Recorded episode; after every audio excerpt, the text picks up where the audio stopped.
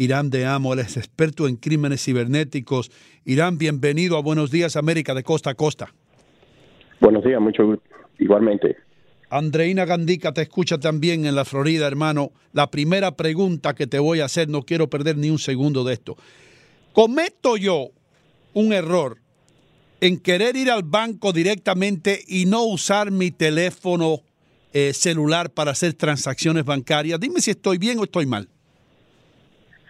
Bueno, está bien, pero el problema ahora es que todas las transacciones que se están haciendo bancarias se están haciendo por las computadoras y se están haciendo por los, por, los teléfonos. Hay otras maneras que se pueda eh, evitar eh, que vaya a haber algún error con, con eh, hacer transacciones por el, por el teléfono. Pero yo estaba leyendo acerca de este, de este SIM swapping, que es del que tú vas a hablar, que la mayoría de de los robos cibernéticos se hacen a través del teléfono hoy día, que es como, como caramelo para un niño, para estos ladrones cibernéticos, el que tú uses el celular para todo eso, ¿cierto o no? Claro, claro. Lo, de lo que tenemos que ver es cómo están haciendo ese proceso. Creo que si cambiamos la, la, la manera que estamos haciendo las transacciones, si cambiamos la manera que estamos poniendo información en las redes sociales, creo que podemos parar un, vamos a decir, un 50, un 80% de todos esos robos de SIM swapping. Bueno, vamos a, explicarle a la audiencia qué es eso, qué es el SIM swap. Bueno, el SIM swapping hace muchos años, el, el, el, SIM, que es el, el, vamos a decir, el, el chip, que es el que mantiene el teléfono, que es el que te da la compañía de teléfono. Hace muchos años eso grababa los contactos, eso grababa información. Y ahora esos chips ya no guardan nada, porque ahora todo se graba en los teléfonos, porque todos los teléfonos ahora, ahora tienen, como se dice, un disco duro, pero es sólido. Entonces, de lo, que, de lo que pasa es que uno llama a la compañía y dice, a mí se me perdió el teléfono, compré otro teléfono y necesito que me activen este chip.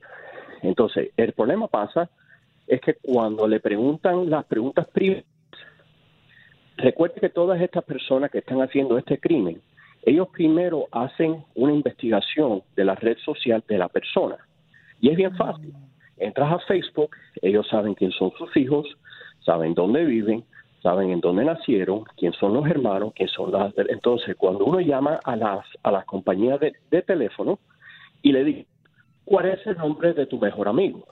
Entonces, ellos saben ya quién es esa persona. Entonces, cuando ya, ya esa información privada ya se la dan, ya la compañía entonces le cambia la dirección de donde van todas las llamadas y todos los text messages a ese nuevo SIM chip.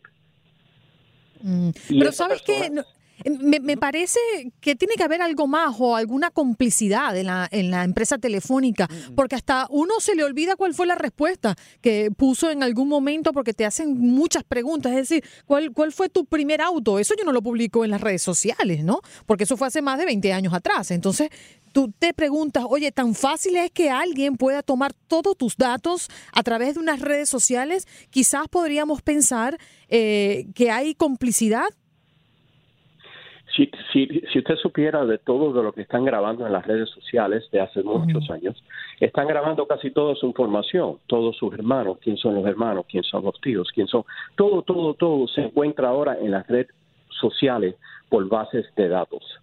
Quiere decir que si no la encuentran en Facebook, la encuentran en LinkedIn. Si no la encuentran en LinkedIn, la encuentran en Instagram. Ante que ellos hacen este tipo de ataque, ellos hacen investigación, ellos dedican tiempo a ver esta persona. Pero de verdad lo, que, lo que le interesan a ellos es entrar, eh, eh, cambiar el SIM para cuando ellos entren en las cuentas bancarias de la persona, cuando ahora casi de los de los bancos y le mandan un texto a su teléfono.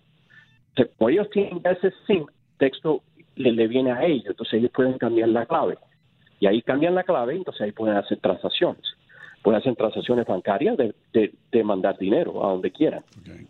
ok, entonces, entonces dígame si estoy bien yo o no.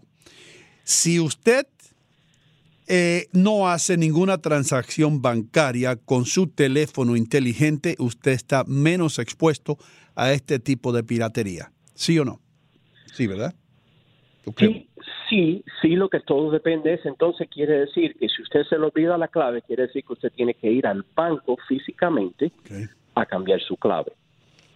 Pero si yo nunca, pero, pero, pero, pero, ok, Irán, pero si yo nunca uso el teléfono ni una sola vez, estás hablando con alguien que ni una sola vez ha utilizado el teléfono para hacer una transacción bancaria.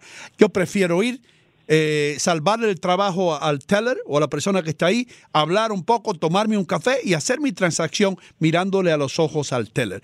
Pero y no, es que a veces no es solo tu decisión, es que el banco te obliga a que lo hagas online. A mí no me puede obligar el banco a hacer nada online. Te obligan, Ino, te obligan. No, no De lo, de lo que tienes que tener en cuenta también que como ustedes los bancos están reduciendo las las personas. Por supuesto. Hay, eh, eh, hay vamos a decir, ayudando ahora. Como en Chase, cuando, cuando uno va, hay más máquinas que personas. Sí. Eh, y, yo pienso que en el futuro eso va a pasar más. Bueno, pienso que en el futuro no, no van a haber bancos en donde ir. Sí, eso es, eso, eso, es cierto. Ahora, una, una, una pregunta que le tengo. El hijo mío me dice que el teléfono Apple es mucho más difícil de hackear, si se puede llamar así, eh, o de ser intervenido eh, por uno de estos hackers que cualquier otro teléfono. ¿Es cierto que depende del teléfono celular que usted use? Eh, las probabilidades de que usted sea hackeado? eso es verdad. El, el, el, teléfono ahora más seguro que hay es el de Apple, porque cuando usted, bueno, es Apple si tiene su clave. Si mm. usted tiene una clave, no hay manera de entrar hasta nosotros que estamos en la, en, en, en la, vamos a decir, en lo de forense, no podemos abrir ningún teléfono Apple. Android sí podemos. Pero Apple, si no tenemos la clave, no podemos entrar al teléfono. Porque yo recuerdo que hace unos años atrás, eh, a una de estas personas que el FBI eh, eh, tenía ah, bajo arresto, no pudieron, ni el FBI pudo entrar en su teléfono. Exacto, no, no.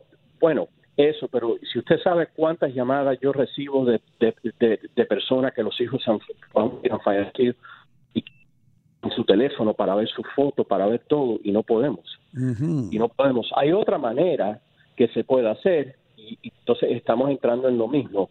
Ahora es que eh, hay que hay que eh, hay, que mandar un certificado. Ellos le cambian la, de la clave del, del Apple usuario y desde ahí si ellos guardaban su información en el cloud pueden bajar todo del cloud. Pues es la única manera que se puede hacer. Pero en teléfono físico ni Apple puede tampoco. ¿Cuáles son esos, eh, eh, esos tips que nos puedes dejar para evitar o al menos minimizar el riesgo de que seamos hackeados? Bueno, la, la primera cosa es que cuando le preguntan las preguntas de seguridad, nunca usen la verdad. nunca usemos verdades, es que se escucha un poco cortado. Sí, de lo que pasa es que cuando le pregunten, que le digan quién es su mejor amigo, digan otro nombre, escríbenlo, escríbenlo. por ejemplo. Eh, eh, exacto, por ejemplo, cuál, fue el nombre de su primer eh, vamos, perro? De otro nombre, no de el, el nombre exacto, porque mucha gente sabe esa información. Ajá, seguro que sí. Ahora usted estaba hablando. sí, perdón, continúe, continúe. Sí, sí, no, no, no. Pero son cosas así que las redes las personas que están haciendo esto, todas, todas, todas están cogiendo toda esa información de las redes sociales. Mm. Todas. Okay, eh, ya saben ya de la, de la persona en donde vive, de lo que está haciendo, trabaja.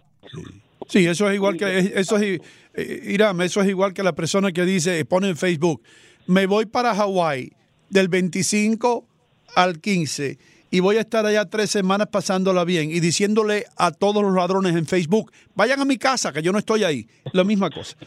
Eh, por otro lado, Irán, eh, eh, ¿qué sucede? ¿Quién es responsable cuando una cuenta bancaria es hackeada? ¿El banco tiene que reemplazar ese dinero o qué dice la ley? Bueno, esto es bien, bien, bien, bien, bien complicado. Casi el banco está asegurado pero cuando hay un, vamos a decir, en, el ATM, si le llevan el PIN y, y, le llevan el dinero, lo, de lo que pasa es que el banco se lo asegura y se, y se le da el dinero de vuelta. El problema es el proceso que se demora. Se puede demorar de dos semanas, tres, hasta un mes. Entonces quiere decir que le, que le trancan la cuenta y hasta un mes no puede hacer transacciones. Entonces es muy eh, eh, eh, es que es un proceso que lo hacen a propósito. Sí, ¿eh? Porque si no, todo el mundo dice, no, me robó el dinero, fue tanto. Ahora, otra cosa, hay cámaras ahora en los, en los ATM, eh, eh, en los... Está pasando ahora mucho, mucho, mucho, se le, se le dice wire transfers. Okay. Eso, eso está pasando increíblemente y ahí el banco no se hace responsable porque, por, por ejemplo, yo entro ahora y yo sé su, su clave de, del banco y yo mando electrónicamente un wire a, a, a donde sea por 200 mil dólares. Es mi responsabilidad. El banco no te va a cubrir por eso. Ajá. Okay. También, también está pasando ahora mucho y mucho. Hermano, gracias por estar con nosotros. Gracias por estar hoy con nosotros aquí en Buenos Días América.